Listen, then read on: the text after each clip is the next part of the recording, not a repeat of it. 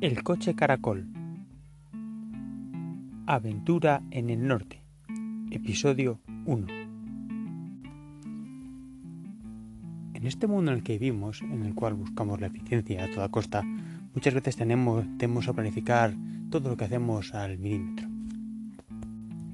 He tenido una experiencia curiosa.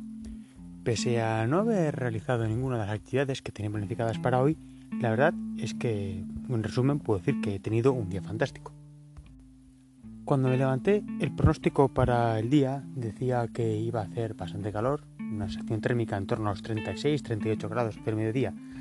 Como mi plan original era hacer una ruta de senderismo relativamente larga, preferí dejarla para el día siguiente y eh, optar por una ruta más corta que tenía prevista, visitar las secuellas de Calzón de la Sal. Gracias a haber realizado este pequeño cambio en mi planificación, me he ido topando con una serie de sorpresas a lo largo del día, las cuales os iré contando a lo largo de este podcast. Yo soy el Caracol, vamos a desligarnos.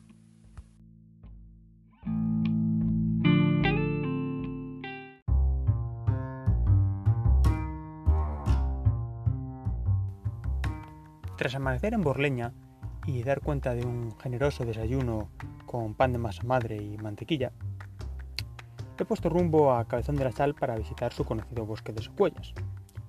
Según me estaba llegando a la zona, he visto que el parking del bosque estaba abarrotado de coches, así como ambos lados de la carretera.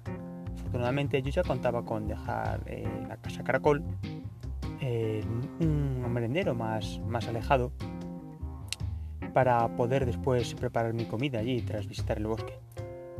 Eh, cuando he llegado al merendero, la verdad es que había bastantes coches, mmm, quizá no tantos como cabría esperar a la vista del parking, pero bueno, he tenido hueco para, para dejar la furgo y posteriormente he puesto camino hacia el bosque.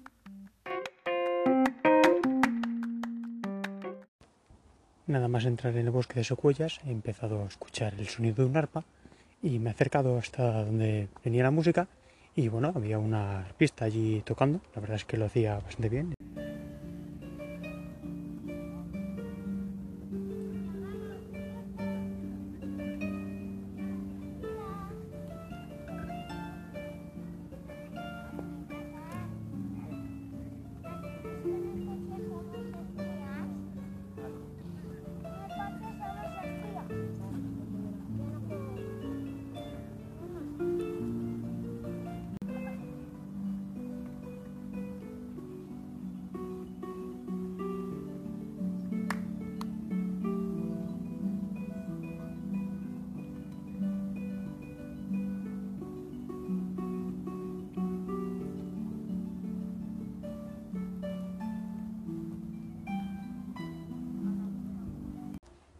Tras estar un ratillo deleitándome con la música, me dispongo ahora a continuar el paseo entre las cuellas.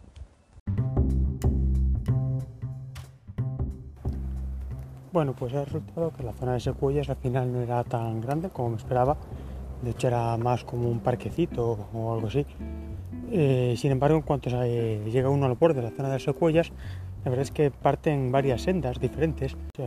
Por ejemplo, una es la senda de los abetos, otra es la senda de los eucaliptos, y bueno, pues puede recorrer también estas sendas y ver otro tipo de árboles, lo cual es bastante interesante. Además, eh, curiosamente, como suele pasar muchas veces en este tipo de atracciones turísticas, te alejas un poco de la zona central de las secuellas y la verdad es que no hay nadie en el bosque. Ahora mismo estoy yo solo, está muy agradable para pasear, muy tranquilo. Y bueno, la verdad es que me está dando un buen servicio la, este bosque porque así estoy pasando estas horas de calor del mediodía, que hoy dan temperaturas bastante altas, incluso por aquí, por el norte, por Cantabria. Lo único malo es que estos caminos, al ser menos transitados, eh, tienen bastante barro. Yo me había venido además con las zapatillas en vez de con las botas, pensando que esto de las secuellas iba a ser un paseillo así corto por una zona bien acondicionada.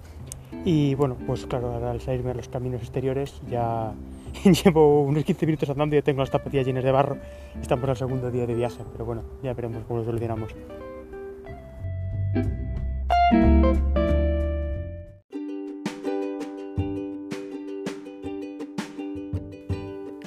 Cuando he llegado a la furgoneta otra vez, había aumentado enormemente la cantidad de vehículos en el parking.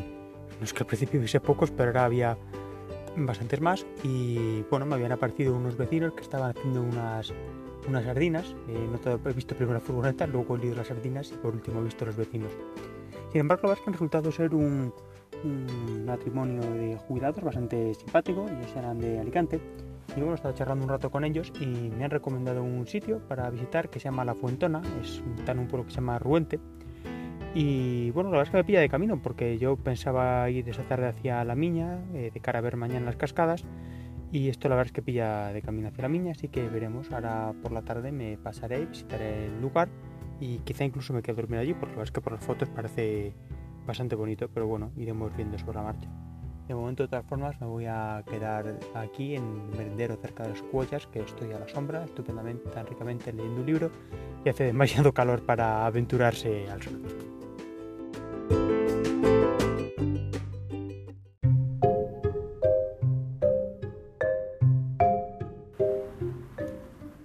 Para gran desgracia de la gente que está por aquí aparcada, eh, comiendo y descansando, me ha dado por sacar la guitarra y he estado después de comer y eso amenizándoles la, tarde con algunos temas.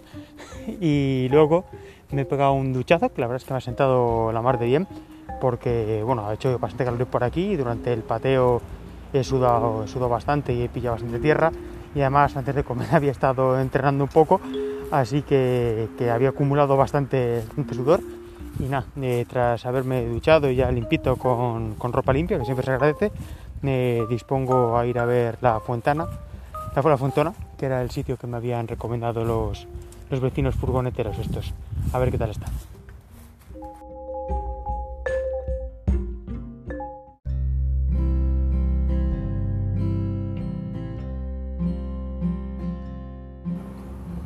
Camino ruente me he parado en Cabezón de la Sal, ya que había por aquí una recreación de un antiguo poblado cántabro ya antes de parar sabía que no iba a poder visitarlo en su totalidad o como me hubiera gustado, ya que está cerrado, está nuevo aviso por el tema este de, la pandemia.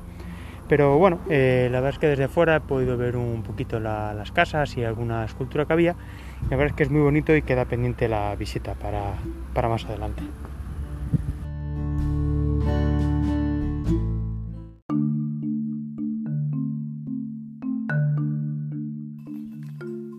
Parada en Ruente ha merecido la pena. Aquí he podido visitar la Fuentona.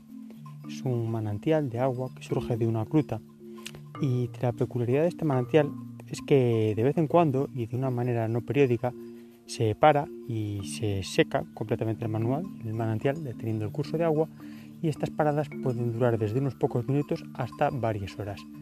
Las paradas de este manantial están documentadas desde los años 50 y la última que parece que indicada en el panel fue en 2011. Sin embargo, se tiene constancia por diferentes textos que estas paradas vienen produciéndose desde, desde una época antigua, no especifican cuánto como de antigua. Además, este manantial tiene agua perfectamente cristalina, claro, que acaba de salir bajo tierra y se ve perfectamente todo el, todo el fondo del arroyo que, que brota. Se distinguen las truchas, toda la vegetación y acaba, bueno, pues si continúas el curso del río, acaba llegando a un puente medieval muy bonito de roca que hay aquí en Ruente.